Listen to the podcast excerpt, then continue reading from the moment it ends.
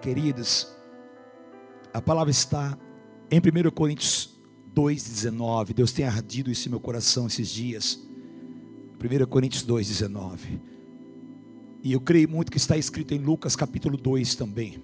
Mas abra comigo em 1 Coríntios capítulo 2, do 19 em diante.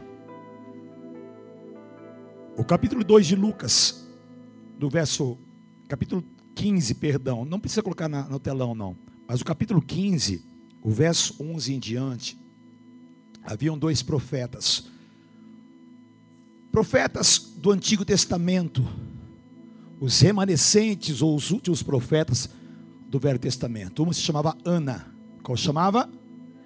Ok. E o outro Simeão, como se chamava o segundo?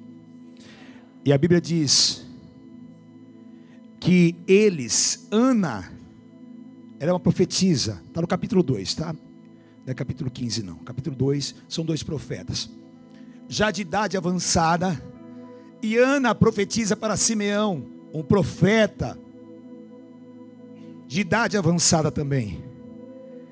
Ana diz assim: ó, você não partirá sem antes ver a glória. Uh.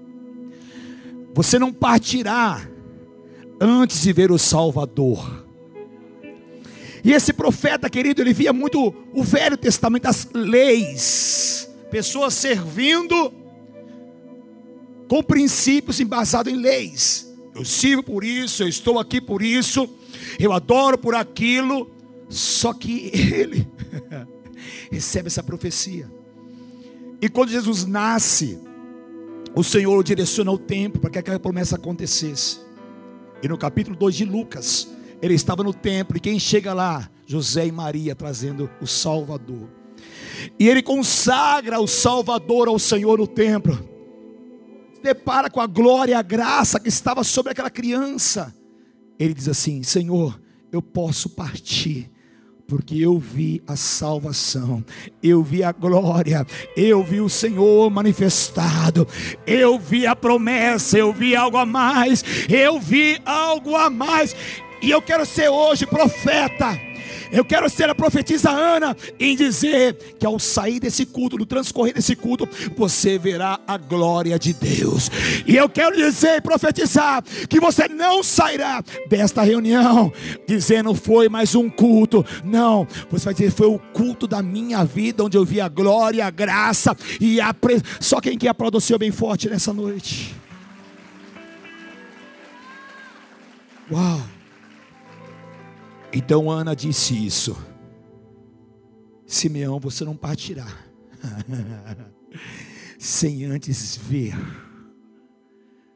E Simeão ele sobe ao templo, lá apresenta-se o Senhor. Ele fala: Senhor, pode me levar agora. porque eu vi o desejado das nações, eu vi o esperado, eu vi o amado, eu vi o que Isaías diz, a estrela resplandecente da manhã, o Alfa, o Ômega, eu vi, eu vi, meus olhos viram, eu vi face a face, aleluia, o Deus encarnado, eu vi, e eu creio que Deus está liberando visões para nós que Deus está literalmente nos colocando num nível espiritual maior e mais profundo. Eu creio que concepções, conceitos, visões, expectativas, literalmente serão alteradas nesse lugar.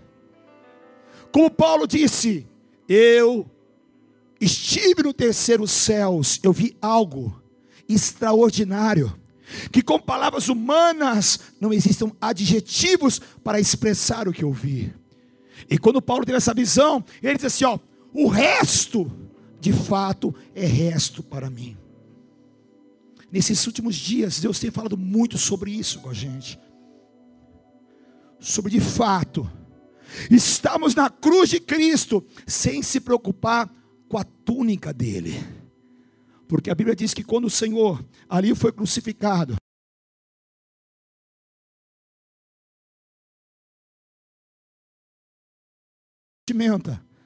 Imagine só, Aí vou pegar essa vestimenta, porque nós vimos o céu se abrir, o céu até se rasgar, nós vimos estremecer. Eu vou pegar este pano, quanto vale este pano, quanto vale este manto? E o sangue estava sendo derramado, e eles deixavam o sangue de lado pelo manto. E nós, hoje, como igreja, precisamos buscar o sangue. O sangue que nos purifica, o sangue que nos salva, o sangue que nos perdoa, e deixar os pormenores de lado, deixar o que agrega a esse mundo, mas buscar o mundo incorruptível que está nos céus, e é só através do sangue do Cordeiro. Então Deus tem alinhado a sua igreja para buscar de fato o que se tem valor como igreja para se buscar de fato o que é espiritual. Aqui hoje, enquanto louvávamos, o céu se manifestou e estão nesse lugar. Porque corações vieram aqui para adorar em espírito e em verdade.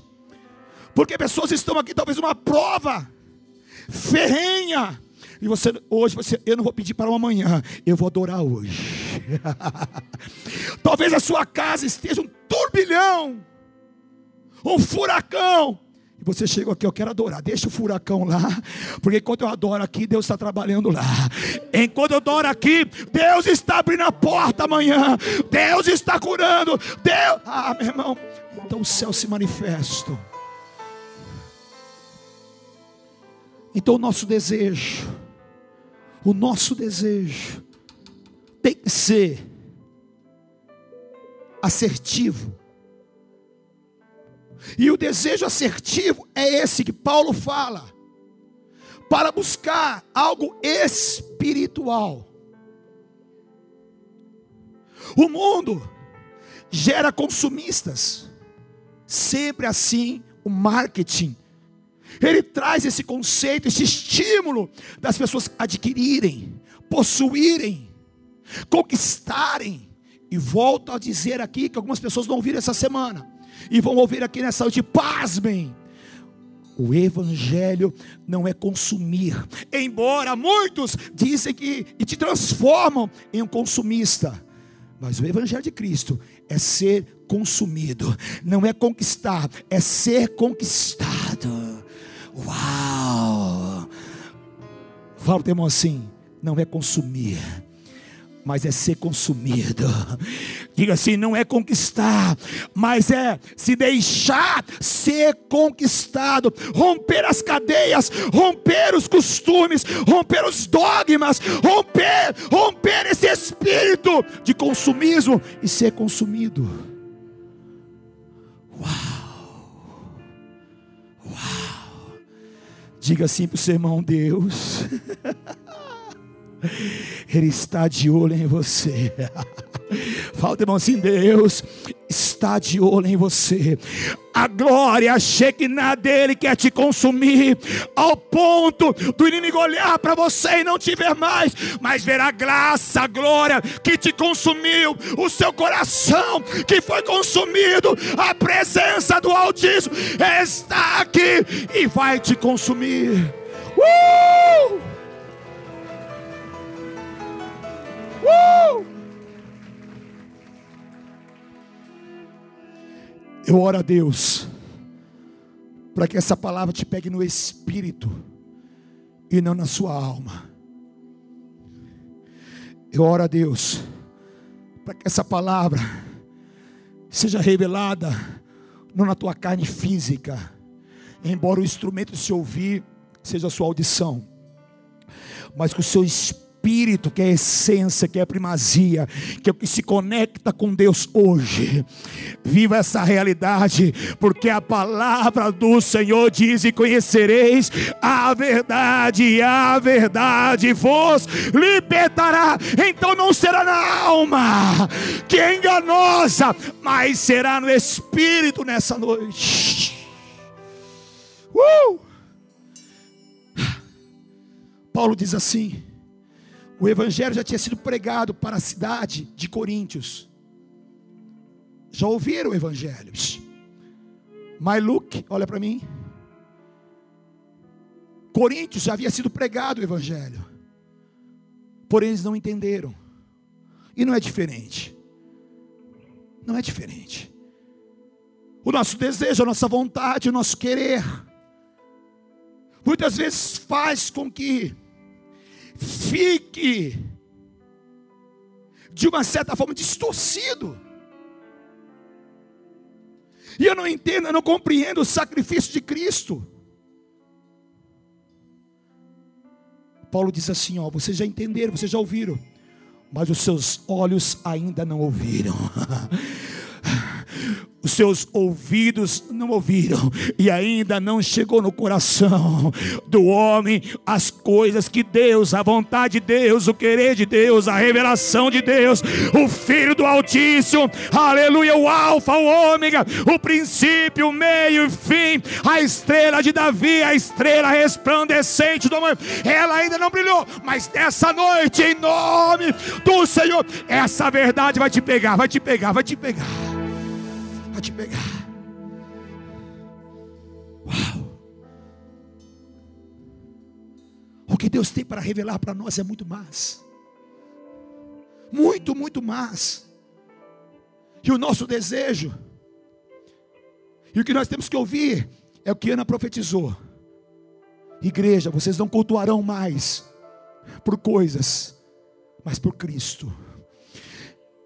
Devemos ouvir isso e ao ouvir isso, a promessa acontecerá, e vocês verão o Cristo manifestado em cada um de vós. Mas olha o que diz a Bíblia, a palavra: Deus preparou para os que o amam, para os que o amam, não que amam o que ele oferece, porque ele não ofereceu nada. Não ofereceu nada. Para mim, que ele me ofereceu, entendo quer me santificar, me limpar e escrever o meu nome no livro da vida. Ser próspero, conquistar, ter uma vida próspera, ou seja, conquistas. Isso é um reflexo de eu buscar primeiro o reino dos céus. As demais coisas vos serão acrescentadas. Então o inimigo tirará, Deus tirará a preocupação das demais coisas e colocará em você um objetivo: é a cruz, é Cristo, é o Senhor, é o Salvador. Somos igreja dele diz assim, ó, para os que o amam. Então, ou seja, as pessoas que o amam, que têm relacionamento, que têm vínculos, que o conhece, que ele o conhece, aleluia. Porque todo relacionamento você troca com a pessoa. Tem dias que eu pareço um pouco a pastora Karina, no jeitinho tal. Tem dia que ela parece, porque esse relacionamento vai desenvolver uma troca. Então, quando eu trocar, gera-se uma confiança. E quando eu tenho uma confiança, eu tenho um descanso. E quando eu tenho um descanso, eu passo a ver o que eu não via, eu passo a ouvir o que eu não ouvia, e meu coração se enche, porque Deus revela para os que o amam. E diz aqui, ó, revelou no Espírito não revelou com trocas. Não é Deus me dá, Ele é Deus. Não é Deus assinou aquele documento, Ele é Deus. Não, é Deus não me dá, Ele é Deus. Deus não assinou, Ele é Deus. Eu estou chorando, Ele é Deus. Porque eu não estou me preocupando, aqui é tudo passageiro. O nosso trabalhar e o trabalhar de Deus, você não está entendendo. Não é momento, é eterno. Deus não trabalha contigo por momentos. Por isso que eu disse aqui uma outra vez que Deus não se relaciona com momentos. Deus se relaciona com a eternidade. O trabalhar de Deus não é momento. E o nosso trabalhar também não pode ser momento. Noé não trabalhou pelo que estava acontecendo. Noé trabalhou pelo que iria acontecer. Ele só investia, investia, investia, investia, investia, investia, investia. E as pessoas diziam: ele está louco. Mas no momento certo, a salvação veio em sua vida e em sua casa. Queridos, Isaías capítulo 6, relata-se um profeta que sempre esteve no mesmo ambiente serviu ao Deus e ao rei Uzias no mesmo ambiente. Mas a Bíblia diz que quando o rei Uzias, o rei Uzias morreu, a Bíblia diz que a glória encheu o templo, o mesmo templo que antes não era cheio. Talvez porque Isaías queria agradar o homem, não sei. Porque talvez Isaías quisesse ter retorno do homem, não sei, não relata. Isso é um pensamento, uma linha de pensamento. Mas a Bíblia diz que quando o rei Uzias morreu, aquele mesmo ambiente passou a ser diferente. Ou seja, quando concepções, ideias morrem, e eu passo a buscar Deus na íntegra. Meu desejo é esse, minha vontade é esse. Então, aquele mesmo ambiente, aquele mesmo lugar de culto passa a ser diferente. Eu choro, eu pulo, eu falo em línguas, eu oro, eu adoro. Eu não saio vazio, eu saio cheio, eu saio transbordando, eu saio voando. É o mesmo ambiente, mas algo morreu no profeta, algo foi tirado um pensamento, uma ideia, um porquê servir, um porquê estar lá no domingo, um porquê estar ouvindo, porque está sentado naquele ambiente. Enquanto pensamentos, situações, comportamentos não mudarem, vai ser simples, um, simplesmente um culto. Eu não serei cheio, mas eu estou aqui, como diz o profeta Simeão, como diz Isaías, hoje estou vendo o Senhor face a face. Hoje eu vejo anjos, hoje eu vejo a glória, hoje eu vejo querubins, hoje eu vejo serafins, e a minha vida não será mais a mesma, porque quando eu vejo, Deus toca. Mas vamos prosseguir, isso aqui é só uma uma introdução. Eu mandei uma mensagem hoje para os irmãos dizendo que tem algo a mais. Tem algo a mais. Tem algo novo. Tem algo novo. Isso gera uma expectativa, porque eu ouvi isso nitidamente Deus dizer isso para mim. E na Bíblia diz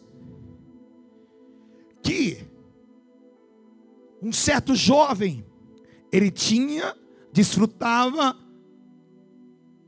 e não sabia que tinha.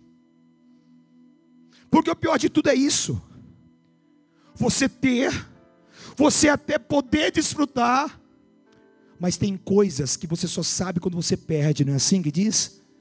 Quando larga, quando perde, fala assim, poxa vida, aquilo era bom, eu tinha e não sabia. Ou aquele termo que diz assim, eu era feliz e não. Era esse jovem. Muito conhecido, filho pródigo, que habitava na casa com seus pais e desfrutava todos os dias da mesa com seu pai. Porém, o seu coração nunca entendeu isso. Embora desfrutasse da companhia, embora fosse alimentado, embora fosse vestido, embora tivesse sandálias, embora tivesse tudo, ele não entendia. E quantos estão assim? Não entendem. Não entendem, não compreendem a dimensão. Parece que o, o, o coração não se sensibilizou para isso ainda. Parece que os ouvidos não ouviram isso ainda. Parece que você foi programado só para ter e não ser. Isso é um problema muito sério. Deus tratou com Abraão já no começo, ó. Você vai ter, mas para ter você tem que ser. E não se preocupe em ter. Se você for, se você ser, você vai ter a sequência, sequencial. Então esse jovem, a Bíblia diz assim, ó: Pai, eu quero a minha parte da herança. Assim ele repartiu, o pai repartiu e deu entre eles. Primeira coisa aqui, sabe o que o filho está dizendo? O senhor para mim está morto. Porque pedir herança para um pai vivo é dizer: você para mim morreu. Porque herança, ela é entregue quando os pais morrem. E o filho aqui está dizendo: pai, você não tem valor para mim, e tudo que eu desfruto já não tem valor para mim. ele não reparava o que tinha na casa. Então, literalmente, a decisão dele, o querer dele, estava dizendo: Ó, para mim já não tem mais diferença. Para mim, você vivo ou morto, está morto do mesmo jeito.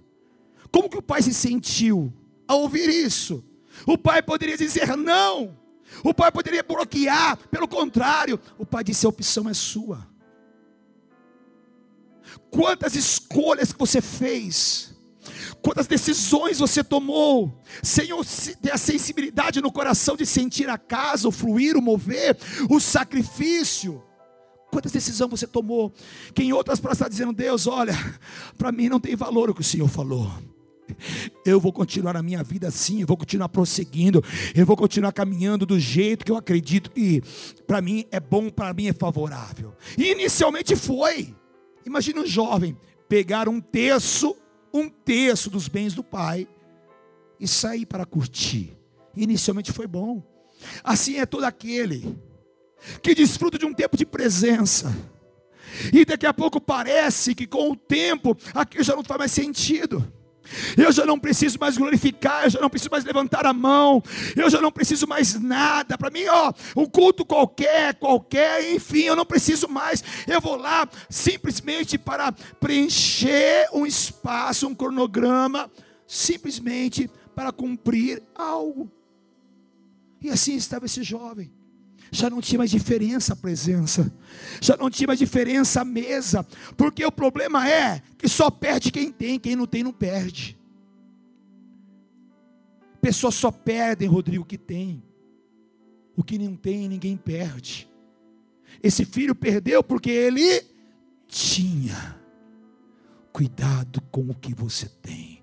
Cuidado com a glória de Deus, cuidado com a presença de Deus, priorize isso em sua vida, aleluia. Guarde isso em seu coração, multiplique essa graça, essa unção, honre a presença de Deus, a revelação que os seus olhos viram hoje é só o começo, que os seus ouvidos ouviram, é só o início, o que o seu coração começou a queimar, é só o start do que Deus tem para a sua vida. Nós vamos prosseguir. Ele pega o que tinha. É interessante que o pai literalmente dá isso para o filho, para que ele pudesse entender que ele tinha e não sabia. Deus te dá coisas para que você entenda que foi Ele que te deu, para que você perca, para que você possa literalmente entender eu não conseguiria aquilo, eu não atingiria aquilo, eu não poderia resolver aquele problema sozinho por mim. Foi o Pai. Mas vamos prosseguir. Então a Bíblia diz que repartiu tudo, versículo 13, assim, passado não muitos dias, o filho mais moço, imprudente, inconsequente, ajuntou tudo que era seu, enterrou o pai vivo, partiu para uma terra distante uma terra sem governo, uma terra que ele iria governar a sua vida. E lá se dissipou, dissipou todos os seus bens e viveu dissolutamente. Depois de ter consumido tudo, sobreveio aquele país uma grande fome, e ele começou a passar necessidade. Então ele foi e se agregou a um dos cidadãos daquelas terras, e este mandou para os campos guardar porcos, mas para um judeu isso que humilhação, que vergonha. Cuidar de porcos, estar no chiqueiro de porcos. Ali ele desejava fartamente comer das alfarrobas, no alimento dos porcos. A Bíblia diz que ninguém lhe dava nada, mesmo que ele mendigasse algo, ninguém lhe dava nada. Por que portas se fecham na sua vida? É para que haja uma consciência. Porque muitas vezes resposta ninguém te dá, solução ninguém te dá, uma palavra ninguém te dá. Deus tem um propósito. Ele permite que portas se fecham para que você se conscientize. E a Bíblia vem dizer, Vande, que ele se conscientizou, ele caiu em si. E ele falou: Meu Deus, eu estou aqui nessa situação por uma opção minha eu perdi tudo. E Deus permite que você perca as coisas para que você volte. Deus permite que você perca tudo na tua vida, menos a sua vida, para que você volte. Volte para a presença, volte para casa. E volte a ouvi-lo novamente. Preste atenção comigo. Estava na casa, porém nunca havia desfrutado de algo melhor. Ele nunca deu valor para a comida, nunca deu valor para a sandália, nunca deu valor para a roupa. O seu pedido, em outras palavras, estava dizendo: Pai, o Senhor está morto para mim. Agora é minha decisão. Agora eu governo a minha vida. E se distancia. Mas a necessidade traz a consciência. A necessidade traz a consciência. Eu preciso de Deus. Por isso que Deus permite situações em nossas vidas. Para que essa, consci essa consciência, essa realidade, essa verdade fale alto em nosso coração. Não tinha como descer mais, não tinha como piorar mais aquela situação. Então havia consciência. E ninguém poderia decidir para ele. Ninguém poderia decidir para ele. E ninguém decidiu por ele, ele decidiu porque é o livre-arbítrio. Eu escolho em que vida eu quero viver, eu escolho os resultados da minha vida, eu escolho o nível social, eu escolho meu habitat, eu escolho, eu escolho. Mas quando eu lembro que tem um Deus que um dia me restaurou, quando eu lembro que tem um dia que Deus me levantou, me curou, me sarou, aleluia, Ele diz assim: Olha, eu estou aqui passando fome, mas se eu voltar mas se eu voltar. Mas fica a pergunta: o filho voltaria para casa. O filho literalmente disse: Pai, você está morto. O que você faria se fosse o seu filho? Se ele não fosse o que você esperava? Se ele não atingisse a expectativa que você desejava e sonhou. Se ele não fosse o que você almejou, o que você faria? A Bíblia fala que o filho, o irmão, não aceitou de volta, mas o pai o aceitou. Muitas vezes nós desejamos ser aceitados, mas aceitamos, mas compreendemos porque é fácil dizer aqui: o filho não aceitou. É fácil dizer o filho, mas a Bíblia diz que o pai aceitou. Muitas vezes nós aceitamos se for do nosso jeito, se for do nosso agrado. Nós aceitamos se corresponder à minha expectativa. Ei, eu já di o que você nem deveria ter. Mas a Bíblia vem dizer que quando o filho volta, aleluia, todo sujo, todo fedido, aleluia todo arrebentado com fome. A Bíblia fala que o pai viu o filho de longe vindo. A Bíblia fala que o pai não o condenou. A Bíblia fala que o pai não o criticou. A Bíblia fala que o pai não fechou a porteira da fazenda. A Bíblia fala que o pai correu ao seu encontro. A Bíblia fala que o pai abraçou o filho. Ei, meu irmão, não critique. Você não é criticado, porque um dia você também errou, um dia você também falhou. Aceite, aceite. Muitas vezes, Pastor Reinaldo, temos fechado portas ao invés de abri-las. Muitas vezes temos mais excluídos do que incluir. Só por quê? Porque a minha expectativa não foi alcançada. Porque não foi o que eu esperava. Porque não foi o que eu aguardava Filho, você me traiu. Não. Filho, independente do que você fez, vem, eu quero te abraçar. Eu não vou fechar portas para você, porque você se conscientizou. Filho, eu não vou fechar casa para você, filho. Tem mais uma coisa para você aqui, ó.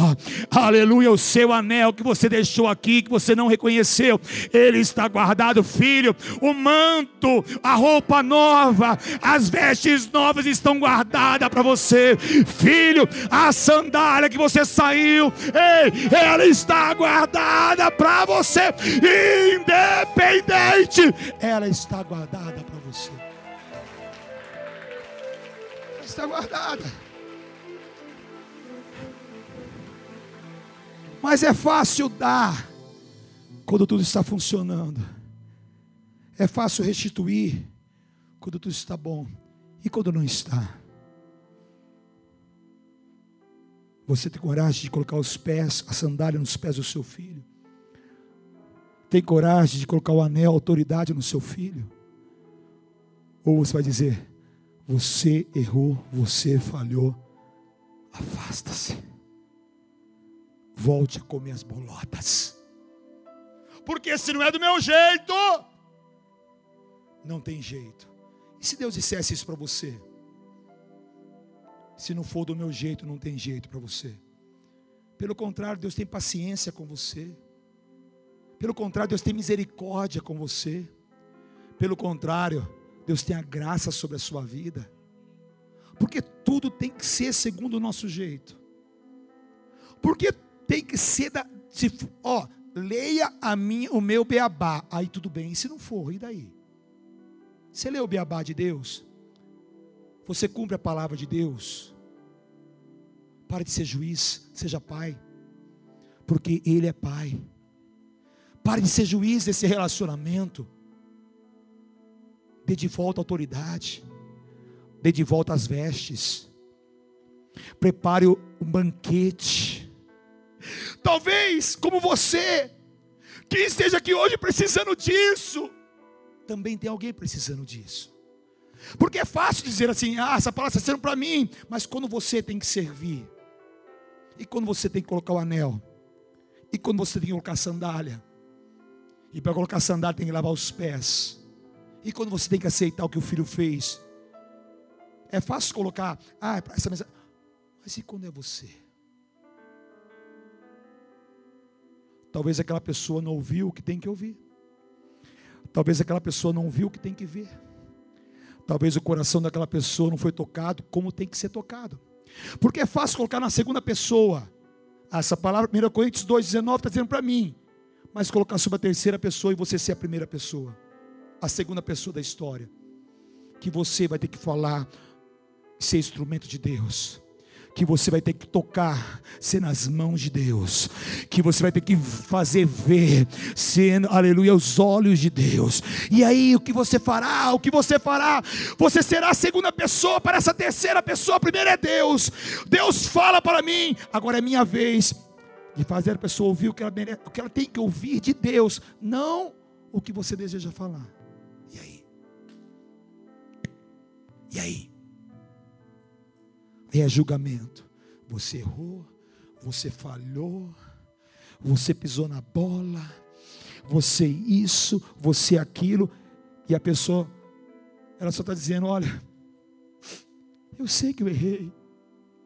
Você acha que foi fácil para o filho voltar? Não foi.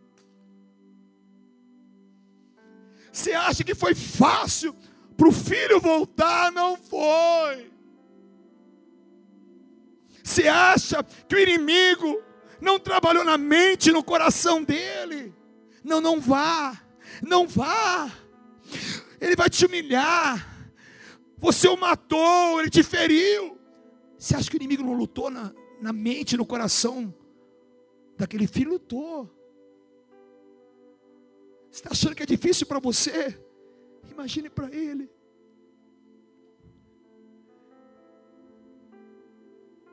Imagine aquela pessoa que Deus está dizendo, filho, fale que está lá guardadinho a sandália. Sandália fala sobre caminhos. E sandália fala também sobre filho, fala sobre proteção.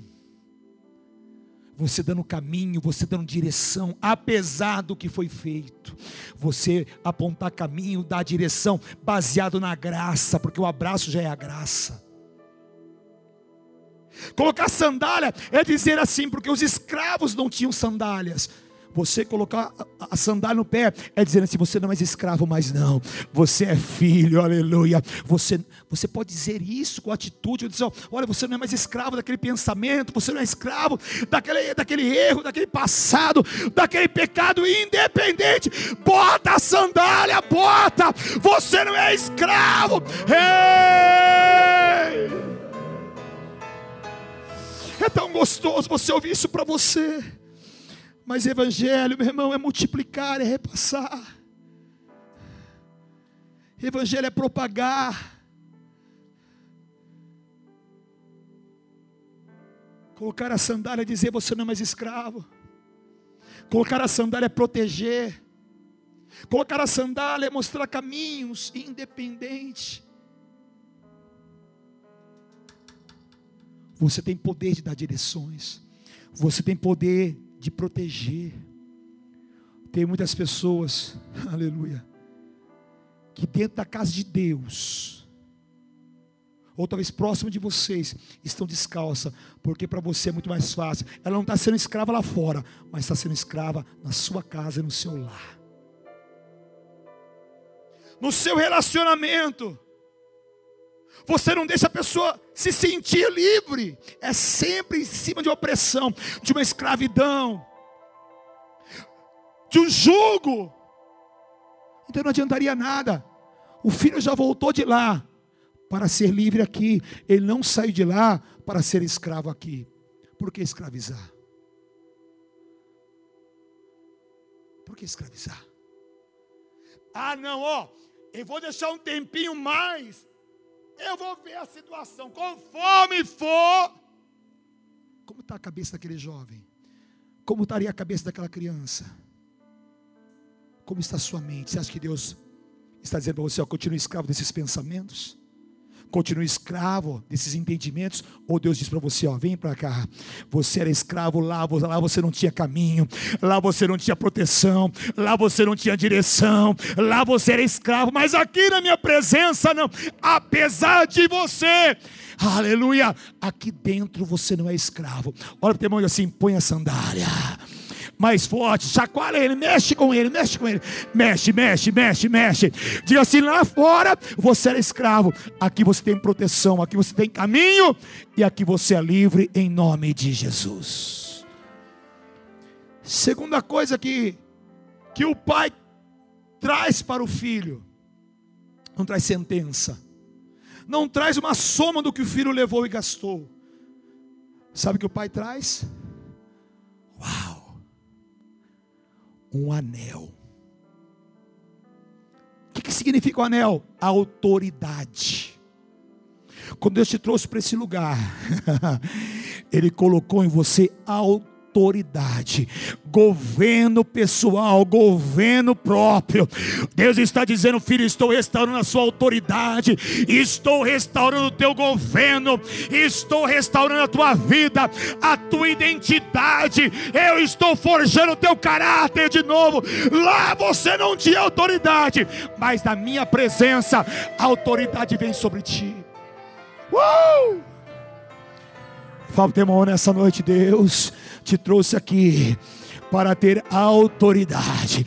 Jesus disse para os discípulos, pastor Enoque: Eu vos dei poder e autoridade. Ela é espiritual. Receba isso no seu espírito nessa noite. Quando Deus te trouxe aqui, não será escravo, pelo contrário, governará. Fala o teu irmão assim: Lá você não tinha autoridade.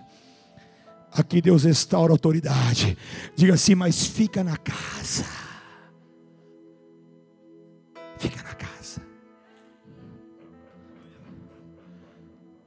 Quando o faraó coloca o anel nas mãos de José, nesse anel tinha a face de faraó. Você não governa por você esse anel talvez não esteja no seu dedo, mas está no seu coração. E não é você quem te dá autoridade, é a face do leão, é o Rei dos Reis, Senhor dos Senhores. Está gravado em você. O inimigo olha para você e vê a face de Cristo, e vê a glória de Cristo, e vê. Eita, aplauda esse Deus bem forte nessa noite. Uh!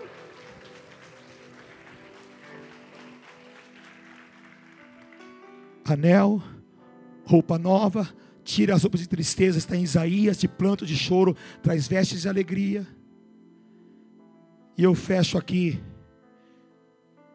porque talvez seus olhos não viram em uma mesa, seus ouvidos não ouviram ainda que há uma mesa. Você não percebeu que há uma mesa nesse ambiente aí espiritual. E quando o pai chama o filho, Simon, Simon diz, amém? Meu sobrinho está aqui hoje, gente, amém? Quando o pai prepara uma mesa, anel, sandália, vestes, prepara uma mesa. Mesa fala olhar olho no olho. Ter a coragem de ver o Senhor face a face. ter a maturidade de se assentar à mesa e, independente do que tenha acontecido, olhar face a face. Mesa fala sobre níveis igualados. Por quê? Se você pegar um cara de dois metros de altura e pegar um de um metro e meio de altura, se os dois sentarem na mesa, ó, será nivelado. Não queira ser mais e nem se sinta menos. Quando você se senta à mesa, aleluia, há um equilíbrio, há um igualar, há olho no olho, há sinceridade, a integridade. E o que Deus está dizendo para você hoje é isso, ó. filho, eu desci, eu me fiz homem para se assentar à mesa contigo. Fala para o irmão assim: você não é maior que ninguém, você não é melhor, menor que ninguém, quando você está sentado na mesa. Senta na mesa. Senta na mesa. Sentar na mesa fala sobre relacionamento. Porque quando os dois estão sentados, está nivelado o nível do coração. Sinta o coração da pessoa. Deus ele se assenta à mesa com você. Ele sente o seu coração, ele sente a tua dor, ele sente, ele ouve o seu coração, ele ouve o gemido do seu. Por que você não se assenta para ouvir, para entender, para compreender? Senta, senta na mesa. Mesa é relacionamento, mesa é comunhão, mesa é compartilhar, mesa é resolver. Mesa é sentir. Tem mais um detalhe: quando você se assenta à mesa, você vê os olhos, porém as pernas estão escom. Sabe o que significa isso? Pare de ver o que foi feito. Pare de olhar caminhos. Tem muita pessoa que se assenta na mesa para criticar que se assenta na mesa para condenar, que se assenta na mesa para cobrar. Meu irmão, as pernas estão escondidas. Você não é julgador, você não é meu irmão do céu. Você não pode ser justiceiro. Olhe para o coração. Seja homem suficiente. Que evangelho é esse? que fica olhando para as pernas, para o caminho que foi feito, onde estava, o que fez, o que vai fazer. Olha para o coração. Você está olhando para a perna, para o caminho, o coração está sangrando. E você não vê o coração, porque quer ver a perna. Senta na mesa. Para de ficar procurando o que está debaixo da mesa. É olho no olho é ter a consciência, a maturidade, a sabedoria, que mesa é lugar de compartilhar. Mesa não é um monólogo onde só você fala, você também ouve. E quando você ouve, você não vai cobrar mais, não. Pelo contrário, você vai sentir. Mesa é lugar de relacionar, sentir, sentir. Jesus sentou na mesa com os discípulos e sentia, cada um Jesus conhecia, cada um Jesus conhecia. Conhecia, conhecia o coração, não conhecia as pernas, não. Judas, que estava na mesa, ia trair, Jesus sabia disso, mas ele continuou olhando para o coração, dando chance para ele. Judas, Judas, Judas. Judas teve chance até o último momento. Pedro, Jesus sabia que Pedro ia negá-lo. Mas Jesus dando oportunidade, olhando no coração. Pedro, eu sei que a sua perna vai, vai pisar na bola comigo ainda hoje. Pedro, eu sei que hoje tu vai me negar. Mas Pedro, Pedro, tu me ama, Pedro. Tu me ama, Pedro. Tu, Pedro, tu me ama, Pedro. Dando chance, dando chance, dando chance à mesa. Deus te coloca na mesa, não é para olhar seu passado, seu futuro. Deus coloca você na mesa para tratar com o seu coração. O que você fez está feito. O que você decidiu está decidido. Eu não consigo tratar da perna. Eu não consigo conduzir perna sem antes conduzir coração. Por isso que Deus não toca na tua perna, Deus toca no seu coração. Porque você conduzir uma perna sem antes conduzir o coração, a perna vai desviar de novo. Mas quando Deus conduz o coração, A perna tem consciência, é verdade, eu fui tocado, é verdade, é esse caminho, é verdade. Você está entendendo? Porque Deus não olha para os seus caminhos passados, Ele nem se lembra mais. Você quer tocar na perna, você quer ficar pegando a perna, é assim, é assim, assado. Não, toca no coração, fala da graça, fala do amor, fala do sacrifício. Porque quando o coração for tocado, ouvir o que ainda não ouviu de você, ver o que ainda não viu de você, essa pena vai andar assim, uau. Quem está me entendendo, diga bem forte. E só para concluir, o filho errou, recebeu o anel de volta, a sandália de volta, as vestes novas, se assentou na mesa, se relacionou, e depois ele comeu o quê? o cordeiro. A mesa não estava vazia. Apesar de você ou talvez alguém, a mesa não pode estar vazia. O evangelho tem que ter o Senhor. Senão ele é vazio, senão não tem efeito, se não é fraco, se na mesa não tiver o cordeiro sacrifício, é o evangelho vazio, é o evangelho miserável. Se o evangelho não tiver o cordeiro sacrifício, não é nada. Se o seu evangelho que você diz que vive, na suma de tudo, não tiver o cordeiro, de nada vale. Eu não sei o que você busca na mesa, mas na mesa de quem estava perdido tinha o cordeiro. Eu não sei o que você buscou até hoje, mas uma coisa eu sou bem claro, objetivo, coesivo e incisivo. Aqui nessa casa tem o cordeiro, tem o sangue de Cristo. Feche seus olhos essa noite.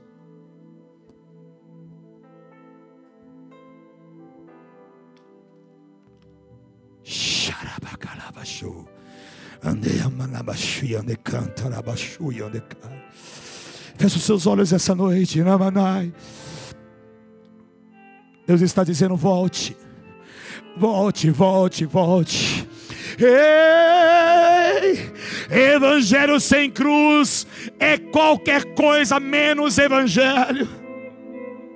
Evangelho sem a graça, meu Deus, ah, é uma desgraça não tem graça. Deus está te trazendo de novo, colocando no seu coração a face dele, a autoridade. Deus colocou em você o manto da graça sobre a sua vida. Antes havia um manto de depressão, de tristeza, de choro, e Deus está colocando a graça sobre a sua vida. Deus, você não tinha caminhos, Deus está te dando caminhos aqui nesse lugar. Você não tinha segurança, Deus está te protegendo. Hoje você se sente mais seguro. Uou! Deus tem te colocado na mesa. Ah, você tem que entender que nessa mesa tem o cordeiro. Xarabacanta, labanai.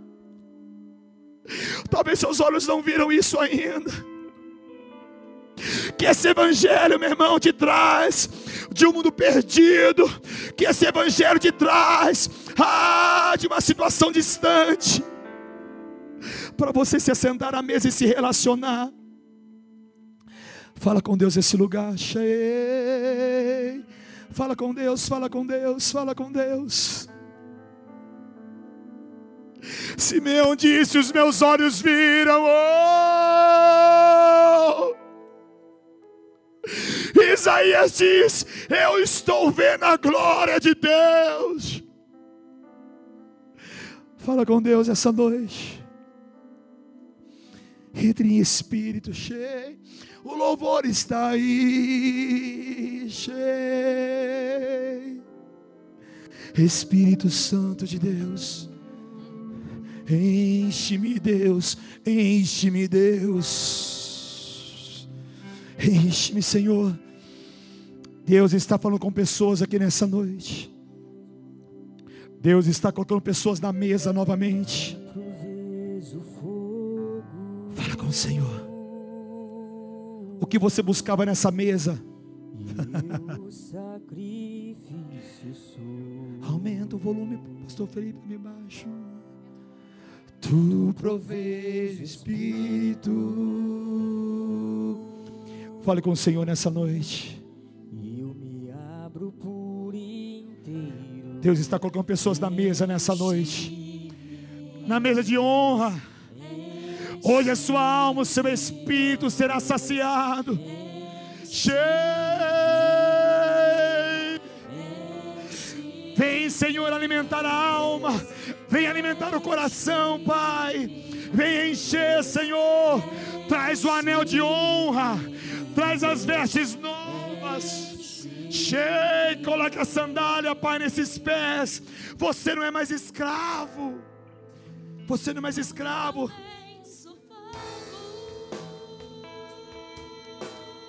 E eu, tu proveu o Espírito, Senhor.